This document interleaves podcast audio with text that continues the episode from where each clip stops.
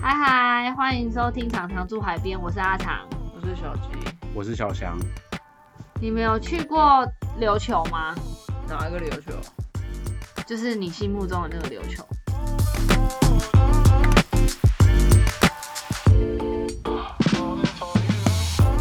我心目中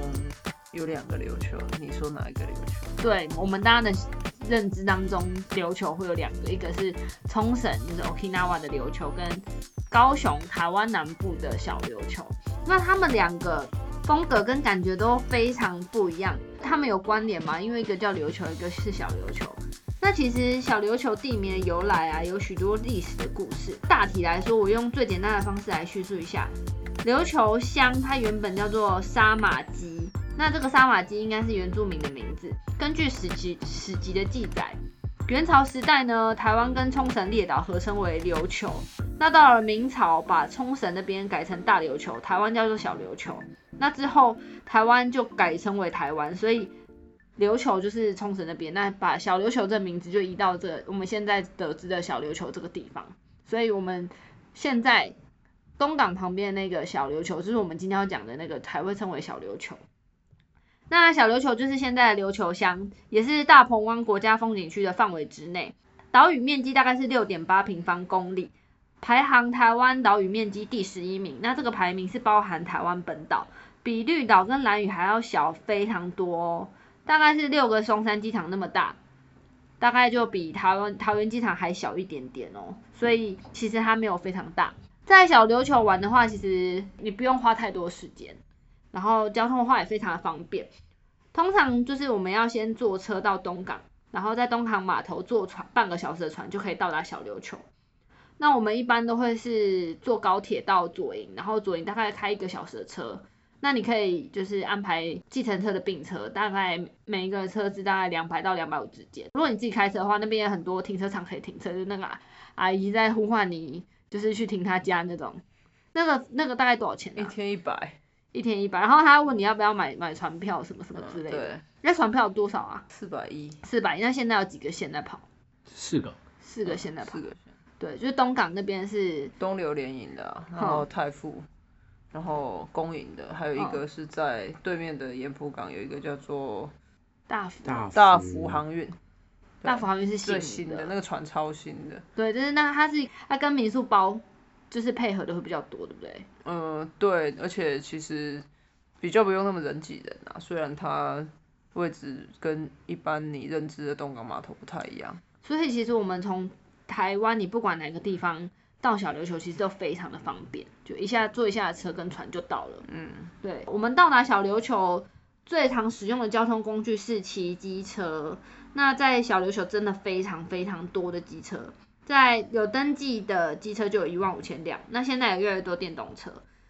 因为疫情的关系，我们大家都不能出国，所以二零二零年的小琉球可是爆炸般的涌进游客，想必你们两个应该都有非常明显的感真受的到，超多人，欸真的超多，每个吓周死末了都非常多，不止周末，平日都是很多人。而且到现在也非常多人去小琉球玩。对啊，对，因为我们去年、前年还就还可以出国，有一年冬天船上只有就我们我们那几个人，你还记得吧？我知道、对啊，，所以现在真的是差非常多。所以有时候都不太敢去，在假日的时候太多人了，对，但是小琉球最主要的就是看海龟啊。对，小琉球非常非常有名的就是看海龟，无论你今天是自由潜水，还是水肺潜水，还是你是浮潜，大家都会为了看海龟而去。那我们今天也来稍微聊一下小琉球岸潜跟船潜哪一些特别或是知名的潜点，跟我们在小琉球可以怎么玩。小琉球呢，我们有很多的暗潜地点，最少最少啊，大家耳熟能详的也会有七个。那今天我们就挑几个来说说就好。最常大家会知道的一个点是我们的花瓶岩，就是那个陆游非常非常有名的花瓶。那那边呢是平常啊，我周末不会去的地方，为什么？因为车子开进去，你可能要等到晚上才可以离开，摩托车都停到整个满的，哦因为大家都去那里边浮潜。那里除了浮潜、潜水以外，它也是一个陆游非常知名的景点。对啊，所以像我们一早去的话，可能就要傍晚的时候才可以离开。那那个花瓶的形状到底是怎么出现的啊？那个花瓶是经过了，就是跟女王头很像，就是风蚀跟海蚀的方式慢慢的哦，削成这么尖的所以它是珊瑚礁岩吗？珊瑚礁岩，哦在顶部哦哦还长了一些花跟草。对，所以假日最好是你如果是骑机车的话比较方便，但是你要把车子停在一个比较好出去的位 置。那它这个潜点是算怎样的潜点啊呢、它这边是属于就是适合初学者出街的潜点，嗯因为它那边的深度啊，就是 open water 以内的十米深而已，嗯，而且有沙地跟礁石。主要的特点就是这里有很多很多的海龟，对啊，我们那时候在岸上就可以看，就会看到非常多海龟了。水面上。对对对，水面上就会看到海龟在那边换气什么的。然后这边也有很多的其实浮潜客，刚刚我说到浮潜客嘛，嗯自由潜水在那边玩。但大家要注意的是，这边偶尔会出现强流， 是吗？ 是你是下外比去较外面一点吗？还没有是没有没有，就是它的交接处了，那岩怎石么跟沙地交办接处，所以我们都会去挑那个时间下去潜水啊。如果你挑的好的话呢，你可以看到一只下去可能就是十几只的海龟在你面前，所以那边就是爆量级海龟，爆量级海龟。花瓶也就是主要是看海龟的一个潜点。对，没错。那你除了花瓶岩，还有推荐什么潜点吗？还有另外一个是比较推荐初学者去的，嗯如果你可能太久没潜水啊，或者是刚学完的，叫做大伏溪。嗯嗯嗯，它有个名称叫叫做哇啦。OK，它那边是也有一个另外的俗称是小琉球人的天然游泳池，它是一个废弃的渔港在那边，所以它可以阻隔外面的风浪进来，嗯但是又有海水呢可以跟着涨潮的时候进来，退潮的时候出去。嗯，我还记得它好像是一个很大的一个，也是真的是就像湾一样，然后右边那边是就是你说的这个废游弃泳的池小渔港，就是现代的天然游泳池，所以很多人都会在那边练习，对不对？很多人在那边练习啊，嗯自潜的、潜水的，甚至还有人在涨潮的时候会去跳水。所以往外踢出去就是它的前点这样。对，那个潜点的深度可以用走的方式，慢慢的越走越深。然后呢，五米以内都是我们所谓的沙地，你可以在那边尽情的去。做练习。然后在外面的礁石呢，你可以看到一些一窝一窝的小丑鱼，不像有些地方是直接整群，它就是一小窝一小窝等着你去挖掘。嗯但这边的海龟相对的少啊，就是还是练习比较多。对。那我看这边也有很多人在玩独木舟跟 SUP，这边很好上下。刚刚没有讲到上下的方法，他就是往下走就就是了。对，就是你对车子停好，你会发现海就大概离你三公尺到五公尺就而非已。常非常好走的一个前点，但是浪大还是最好不要去啊。嗯我说浪浪大不不要去去啊啊。你说哇啦，对 啊，好不管是哪里可怕啦，啊浪大都不要去啊，真的，因为我们有一次浪大去，真的有点可怕，就滚滚的回来。因为它它有一个呃，对，你会滚得回来，而且旁左右两边有消波块，所以你很怕你浪打来打到你的消波块，你就会可能卡在消波块里面，你就会有点危险。对啊，还有我最喜欢的岸潜的潜点是哪里呢？三福渔港，为什么啊？因为那里很好玩啊。嗯，你是不是想要去？对我想要去海龟休息站，你跟我们说一下它多好玩？就三福渔港，它也是一个非常好下水的潜点，但是呃也也没有到非常好下水耶。它一个它应该算是一个不太好下水的潜点，对于初水者来说，是啊， 它因属为于它中高级，哎、不中级。中初级到中级，对，因为它就是它是算也是一个很大片的呃潮间带，然后往下走，它会有一点有沟有洞，那我个觉得叫它什么？不是很难下，啊它就不是很难下，是你要有经验。呃，应该说你要有你有的一点腿体要力有力，对脚腕要有办法就踩是得你住的礁股石。四头肌要有力。对，因为它有胶盘，然后胶盘下旁边有细缝，那如果你一个不小心，你可能踩空，你的脚就会翻船，你就会脚扭到，或是你就会掉到那个胶盘里面，然后浪打来，你可能就会受伤。尤其是在走这个点的时候，有一些技巧，就对是三点不动一点动嘛。就是还有侧身啊之类的，其实嗯它需不会要不会到非常难，但是要稍微小心一点点啊。对，然后那一下去一下去之后，就是一大也是一大片的岩盘吧，那是岩盘胶绞盘盘， 礁盘，然后你在那个礁盘，你就可以看到很多海龟了。然后再往外踢出去就是沙地，然后你就沿着那个沙地跟礁盘中间往左一直游，一直游，一直游，你就会越游越深。然后在右边的那边，你就会看到花园鳗，大概二十米的地方。那你要注意哦，就是那个二十米的地方可能会有一点流，然后你看到一个就是它大概有一点大石头的感觉，或是你感觉到有点流，你要往往左切，你知道往左切会有什么吗？你就可以看到海龟休息站了。没讲东西南北都没讲，你在卖什么不关？会，那那那个地点真的很简单，而且那那里真的很多海龟。我之前在那里看到像那个《摩耶拉》里面的那种超小海龟，就超可爱。真的哦。对，好了，好想知道怎么走的话，跟我们去潜水好啊。了，除了这除了这个，你有什么要补充的？我刚刚粗浅的说了三福渔港，你们有什么补要补充三福渔港的吗？讲得很棒啊。是吗？因为它其实是一个，不管是教练啊，还是一些潜水员，他们真的很爱去的，很蛮初级的一个地方。因为在浅浅的地方，大概三五米，你就会看到海龟在那边吃海草跟飞翔。啊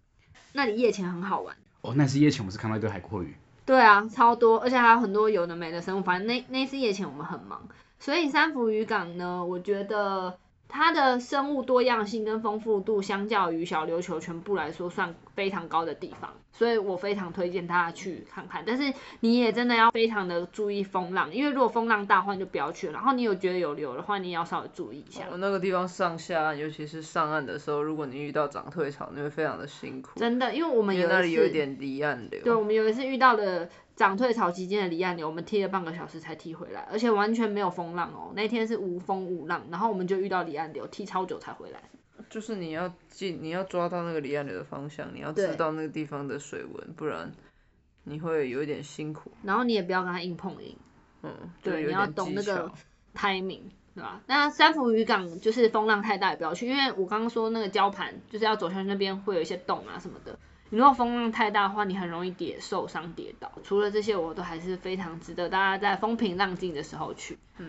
那除了三福渔港的话，我另外一个很喜欢的潜点，但是最近有点不喜欢，因为最近浪有点大，我就不喜欢。另外一个我喜欢的点是龙虾洞，有龙虾吗？我不知道哎、有龙虾吗？我遇过一次我，记得以前有人说很多，但是我不知道到底是不是真的。它就是一个传说嘛，但它就是一个名字叫做龙虾洞。这个点呢，就是我我以前很爱它，但是我现在越来越讨厌它，的原因是因为它要走一小段路，就是你要越过一个堤防，但是那里相对好停车啦。然后你停好车之后，你要越过一个堤防才会走到那个龙虾洞的沙滩。而且你还要走一段一小段的沙滩跟礁盘，你才会到水深可以下潜的地对，方。但是相对好走啦，比起三福渔港来说相对好走。然后，但是你也要注意风浪哦，因为那里会过浪，你要下潜之前你会过一个浪区。如果那天风浪很大的话，你就会被浪一直往岸上打，然后一直卷来卷去，卷来卷去，会非常辛苦。所以建议大家去这个点的话，你还是要注意好天气跟风浪。对，然后下去之后呢，下去之后来，我们来请就是两位教练来解说哦、下去之后，差不多到五米的地方，它会形成一个小小的像悬崖的部分，它会直接升到十几米。就是有一个小小的峭壁。对，嗯大部分我们都是在那边就直接往右侧做游动去找一个小沙地，嗯，那边是大部分大家体验都会去的地方，因为那边很多小鱼会靠过来。那你是不是还有一个很著名的小地标，就是有挂国旗跟彩虹旗？那边有人特别去挂了两面旗，就是让大家可以去拍照。最早的时候就是一面国旗，而且最好玩的是它脏了之后会变干又净，变干净了。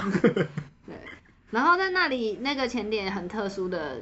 还有一个小明星，以前是秋秋，对不对？现嗯在好像换成杰尼龟，嗯，我不确定它是不是同一只啊。我也不确定他们是不是同一只，我确定他们是不同的意志啦，是吗？因为我自己有遇过早期的那一只，我们就海龟，它叫小秋，然后大概是经过了一个夏诶、一个台风吧，哦，它就从此没有在这个点啊，出真现的了。假的？对，然后之后就换了一只叫比较小只的叫杰尼龟的海龟。嗯嗯嗯嗯嗯，那为什么他们会是明星？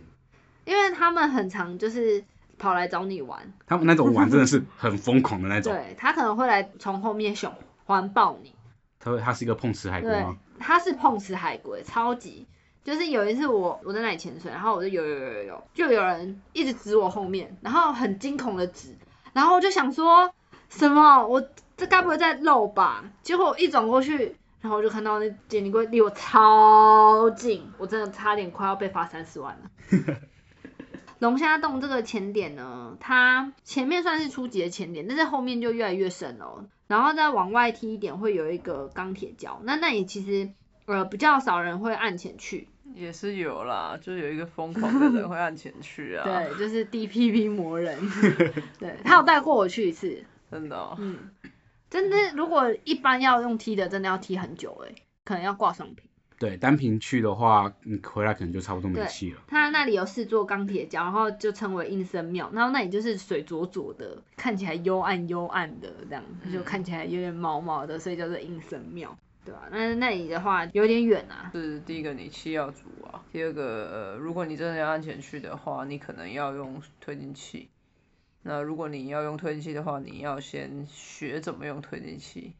然后你再去，对啊。呃，然后要找一个导潜，在小琉球除了岸潜以外，其实船潜的潜点比岸潜还要多。有哪一些啊？哦，它真的多到是他们那边的命名方式是看岛上有什么建筑物，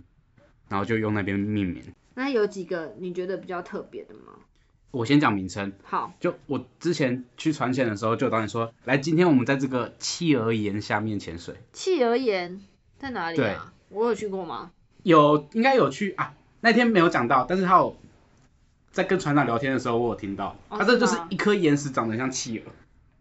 然后就把那边当做是一个标示点，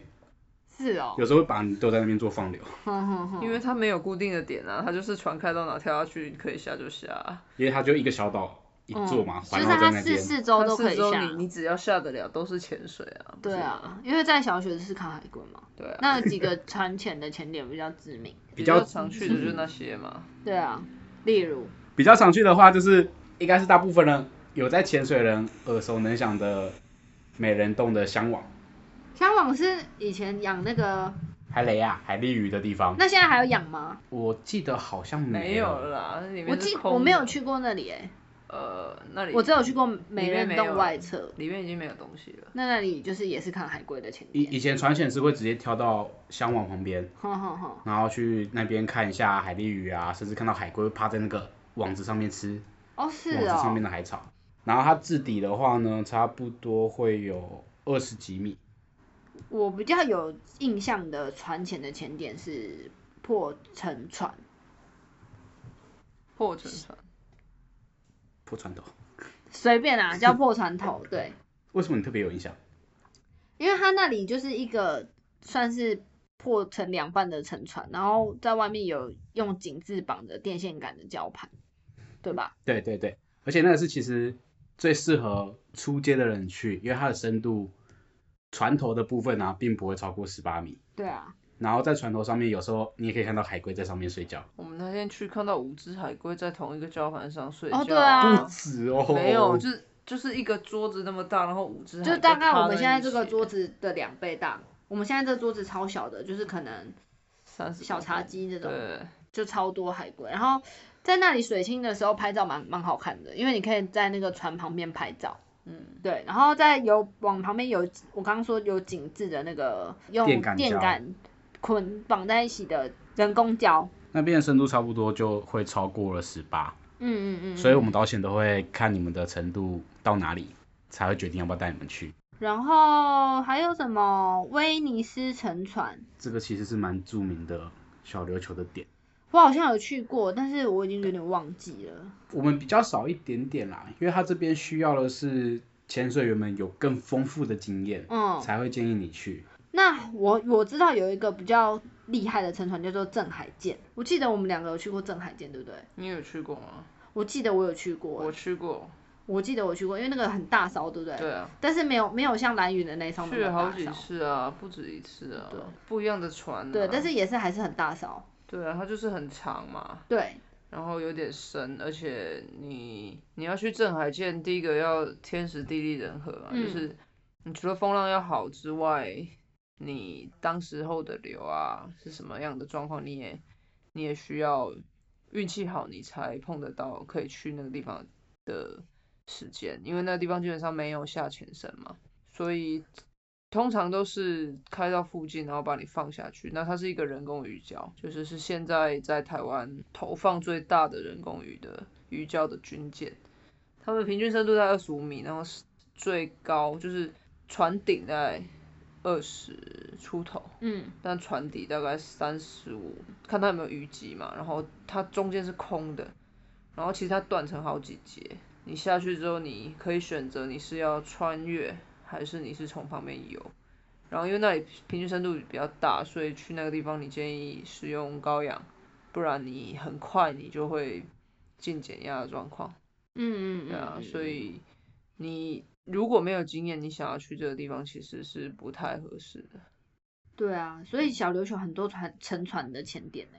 哦，是非常多，就我太们多是刚了刚对啊说了破船头、威尼斯沉船跟镇海舰，然后有一些我们可能都还没有不知道去名过，字，对去过不知道名字，对其实有一些深度比较大，对啊所。以就不也太不适是一合般的潜水员可以到得嗯了的地方。然后还有一个乌鬼东海森林，这个我就好像没有去过。就是一般会比较少去，因为它相对的发船的点会比较远，嗯，所以通常是天时地利人和的时候，船家想到的时候就走，我们去淡这季里。 的时候嘛。对，这边呢其实是蛮漂亮一个点，嗯就是它礁石跟礁石之间是像海沟一样一直延伸到深海的地方，然后因为这边有时候会起一些流，嗯，那它在那礁石里面就会有长出很多很多的海扇，很像海扇森林那种感觉。哦，所以就是看起来也是阴森阴森的这样，没有了，没到这么可怕。呃，就看起来就是有点森林感，森林感，好吧。所以其实小琉球不管船潜跟岸潜的潜点，最主要还是海龟为主要的明星，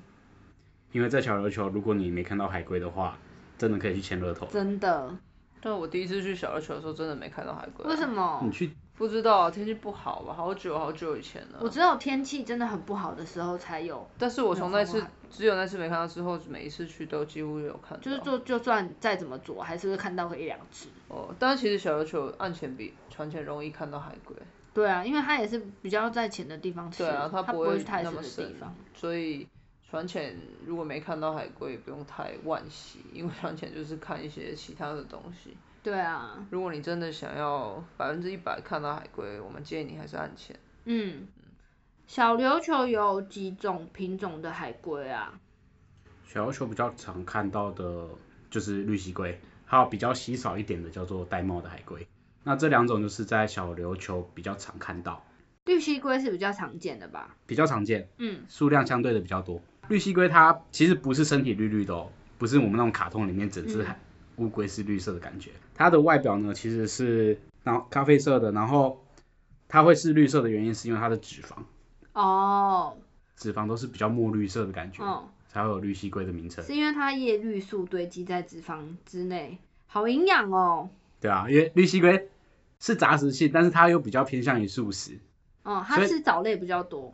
比较多。但是它又会吃一些什么小虾、小鱼、小水母等等的生 物。对，然后大部分我们都会在那个岸边看到那海龟趴在那边头低低的、啊，哼，就是在吃海草。对然后你还可以看到浪来的时候，它整个人翻车。对，就是你要看它的大小，有些真的长得超巨的，超大，比我还要大哎、起码超过一米五啊。对吧、然后再来玳瑁是比较少见，你真的是很少才会看到玳瑁。然后它的身体是呈呃大概棕红色，有点棕偏有点红。如果远看很像，近远看看很的像话差蛮多的，因为它的那个它的背甲就跟那个绿蜥龟就不太一样，就是它是锯齿状的。对，小时候的玳瑁啊，你会非常好跟绿蜥龟做辨认，嗯是因为它的龟壳外侧做锯齿状，然后它的背甲，你由上往下看的话，有点像那种古时候那种屋顶的瓦片，嗯，一片一片交叠的感觉。对。但随着它老了之后，它那些特征就会慢慢的没那么明显，我们反而要用另外嗯两种方式去辨别。台湾的绿蜥龟是不是都是保育类动物啊？海龟都是啊，只要是海龟都是保育类动物，对所以只要我海龟们都在是小琉球，不管你是小琉球啊，就是你在台湾哪里看到海龟的话，都是最好是不要去碰触它，也不要去追它。你要去注意一下，就是海龟靠近你的时候呢，你就整个人定格，不要动，不要因为害怕而想要去游动离开，你反而这个时候有机会打到它们。对啊，然后你也不要为了拍照去追它们，然后你也不要拿闪光灯去闪它们眼睛，因为海龟的眼睛很脆弱。有些人就是看到海龟很兴奋，想要跟它拍照，就拿着一只 GoPro 一直狂追狂追。那海龟就是它游的很快，它就会被你吓跑了，对吧、就是看到海龟，就是你想跟它拍照，就慢慢的游过去。当然，我第一次看到海龟的时候，我很兴奋啊，很想要追它、啊。但是之后我就觉得，嗯，真的，他们还还是要给他们一些活动的空间啦，对然吧、后送给大家一个比较不会惊吓到海龟的游泳方式。你在游的时候呢，你不要游的比它还要高，嗯也不要从它的正前方冲过去，你从这两个地方游呢，海龟有很大的几率会直接起飞。然后看到海龟千万不要摸它哦，因为现在你触摸到海龟就会被罚钱。那那只碰瓷杰尼龟怎么办？但是那个没办法，你不要故意碰它，应没该有，没你如关果系遇到吧海龟来冲撞你，就是你尽量把你的双手抱住你自己的身体，嗯然后不要有那种想要去摸它的嫌动疑作出现，因为你就算没有碰到它，但是你有时候手张开啊，人家从不同的角度拍的照片会以为你摸到它。对啊，所以我们会避嫌的方式就是我会把身体变成一个棒状，嗯，就是我不让我的四肢， 就让我的四肢不要不要是打开的，这样子对啊你他去碰你，你就是没有，就是你的手从任何角度拍起来，就是你没有去碰它，是它来撞你，对啊，所这样会比以较保险一点。所以你们去潜水的时候看到海龟就不要，虽然心里很兴奋啊，但是就是不要对它采取任何的动作。基本上看到海龟就是尽量不要动啊，对啊，因为你动越大，它是跑越快啊，你不要动，它就静静地让你看，这样不是很好吗？而且你越动，我们要帮你拍照是越难拍，那就是有时候明明你看到一个很好的角度，然后你教练要帮你拍照，结果你们因为看到海龟兴奋，然后呢自己在那边动来动去，结果海龟也跑了，然后照也没拍到，对啊就是得不偿失啊。嗯啊，所以看到海龟不要摸它，会被罚钱哦。在小琉球，除了水肺潜水跟自由潜水以外，其实还有一些很多活动可以做，例如独木舟，独木舟还有 SUP 这两个活动在小琉球非常盛行，所以今天如果你跟朋友一起去，但是他们不会潜水或不想潜水，他们就可以去选择别的活动，因为很多呃不会潜水的人，其实他们都会去小琉球选择陆游，那陆游也很多景点，陆游景点的话，我们也可以分为就是你有可能碰到水，或者是没有的。碰到水的话呢，就是你可以跟着去走潮间带，它会依照我们潮汐，你要去注意哦。你有可能是白天就去潮间带，也有可能是晚上，所以你们出发玩乐的时候，可以先看一下那个潮汐表，来决定说自己要参加的是白天还是晚上的。还有另外一个是那个半潜艇。啊，半潜艇，对，对，那个是船的底部呢，它会装几片强化玻璃，让你可以直接在船底呢看到外面。那这种就适合呢非常怕水的人，又想看到海龟的，嗯，你可以搭这个船，你就有机会呢可以看到海龟跟海底下的生物，就是把自己关在水族箱里面看外面的意思嘛，对啊就是把自己跟变动物嘛。跟那个海参馆反过来的意思是一样的啊。没错，那如果你今天有朋友或是家人跟你一起同行，但是他不会潜水，但是他又想要去海底看看的话，可以从事浮潜。小琉球的浮潜也非常的兴盛，那浮潜也就可以看到海龟了，嗯，对啊。然后还有自由潜水也是在小琉球现在非常非常知名的一个活动，对啊。那在小琉球自由潜水的话，最好是有教练，对，就是尤其是你不太熟悉当地环境嗯的，务必让教练带你出去潜水，而且你在出去自由潜水的时候，身上一定要有浮具，然后不要自己一个人去，对啊，不要自己一个人去千，万不要自己一个人去，嗯然后身上要有浮具，不管是浮球或鱼类浮标都可以，对啊。非常重要而一件事情。且小琉球，因为小琉球很多地方都是有航道，就是船会开来开去。你如果今天一个人，或是你不熟悉那个路况、海况，你就会可能被船撞到。那或是你就算没有被船撞到的话，你可能会被船长骂。所以你最好是请一个当地的教练，然后请他们带团带你出去会比较好。嗯，对啊，哎、其实我在小琉球去过那么多次，我没有路游过、欸，有啦，就是随便乱乱绕一次，但是其实什么景点我都还没有进去走过。呃，小琉球就这么大，那有一些路游的点，其实你去当地住民宿，如果你不知道怎么去，他们都会有导览，或者是你真的需要一个导游带你去，他们也会帮你安排。有啦，我印象最深刻的是小琉球其实是有海滩的，有海滩啊，然后现在其实很多攻略啊，所以其实你按照攻略走都没有问题啊。但有一些地方就是，呃，会有一些比较知名的，不管是完美拍照点还是什么，比较年轻人喜欢去打卡的地方，你还是可以去的啊。小强嗯上次去那个漂流木那里就很酷啊。就就它叫让小做香跟我们介绍一对下。啊那个地方呢叫做飘柔木的秘境，嗯，也叫做王梅老木。OK，那个地为什方么其要实叫王梅老木啊？就很老的飘柔木被放在上 面哦啦、好吧，好吧。我那时候第一那次也蛮听到的时美候的，我也很傻眼。因为小翔他就去有一天兴冲冲问我说要不要跟跟他去露营，我说不要，然后他回来之后拍了一堆美照，我想说，傻，怎么可能会有这么美的地方？是不是？对啊，那个飘柔木的秘境，其实大家网络上现在都有很多的攻略，在早期真的是很难找，嗯，而且那边呢是骑摩托车不会到，你要骑摩托车停下来之后走大概五至十分钟的路程才好会看到远他们，哦，有一点点。好险我没有 去。但是那边的景点呢，其实是一个阿伯啊，他将漂流木放在了两块礁石之间，就会像一个长椅这样子，你就可以坐在上面拍照。然后有些角度你会发发现很扯的是，你很像自己是悬空，然后呢后面整个海是你的背景，你飘在海上的感觉。还有一个隐藏版的阿北啊，那个阿北你比较少会遇到，是他就是放漂流木的那个阿北。你去的时候呢，他会很热情的跟你介绍，并且拍你拍照。嗯，不得不说技术还蛮好的，真的吗？真的难得那阿贝技术拍的好。，对。然后它还会就是有一些我们网络上没有的，例如有一个角度石头很像蟾蜍啊，有吗？有。这网络上我后来发现蛮少的，哦，是吗？对，就那阿北知道，然后他就帮你拍了一下，哦，而且它那个漂流木有很多根，哦最我前看面你的拍几根蛮多对的，最前面几根其实会相对比较无聊，但是你继续你比较勇敢一点继续往里面走的话呢，它也会有很多的漂流木，然后就是风格很多啦，你想漂拍哪个就拍哪个。最知名的就是你刚刚说的那个一一根横横的漂流木，放在两个礁石上面的那没有个，，它每个都是这样子，哦，是但吗？但这是角度不一哦样。哦然后如果你是冬天去的话呢，就比较可惜，因为在夏天你还可以走到下面的礁盘哦，去看一下潮间带。嗯。除了漂流木秘境，你还有推荐哪些路游的景点啊？陆游的景点的话呢，我是还推荐另外一个叫做蛤板湾的地方。有这个地啊方，蛤板湾有这个地方，我居然不知道，有啊，我好我好土哦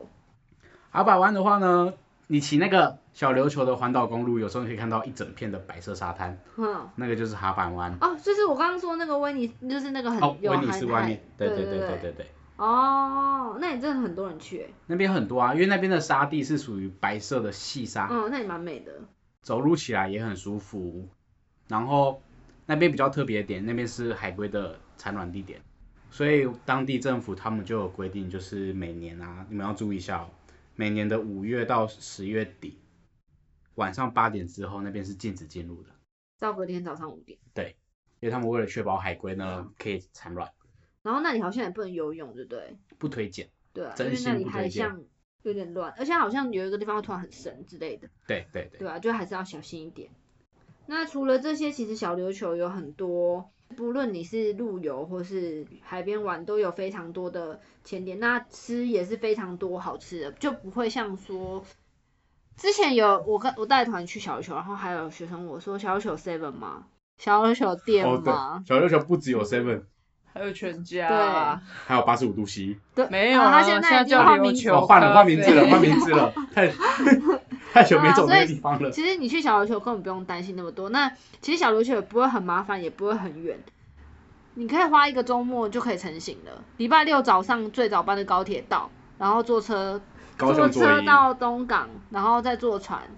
半个小时，在中午之前就会到了。然后就玩两天啊，五五点多的船回来，你就慢高高高兴兴慢慢的回台北。好爽哦。对啊，而且在小琉球你，呃，你就算你有同性的人不会潜水，也不是什么大问题，因为那里还是有很多非常好玩又有趣的地方。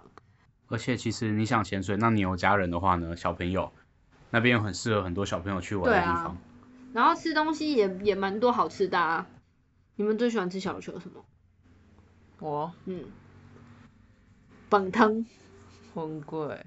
哦，红贵对，啊葱油条，葱油条对，真的很多好吃的东西，但是要来行业才会知道。真的对啊，这些好像都是不要再吃什么不怎爆么有名浆，说爆浆啊有什么？爆浆？有很多爆浆啊，我真的还不知道什么爆浆哎、那就自己上网看好啦攻略了。呃，我觉得小琉球非常适合周末你想要冲一波小旅行的地方。然后如果要买免税商品的，要坐船哦前对一个对对小对时哦哦，对，这要个买免，因为小琉球有免税商店，你要买要提前一个小时，不然你就拿不到了，你白买了。真的，而且去的时候记得一定要带你的船票还有身份证。对，去去还有驾照。哦，而且现在小去小琉球一定要戴安全帽。哦现在对，去小琉球实名制要查验身份证，对啊我，觉得驾照比较重要，因为那边的摩托车业者是认一定驾要照。认驾照的，你对啊没有驾照的他们话，现在你就是走路跟骑脚踏车。对，现在比较严格一点，这样也好啦，大家这样也比较安全，对啊，所以大家有空去小琉球玩哦，你可以跟我一起去啊。也可以跟我们一起去哦。我我会带们你去吃很多的美食，我们会让你把你喂很饱，管而饱且我没有 Uber Eats，有小鸡。没错。好啦，那今天就到这里喽。如果有任何关于小琉球的问题，或是问我哪里好吃哪里好玩，再私信给我吧。我的 IG 是 cc 点 dhb，拜拜，拜拜。拜拜哦。拜拜。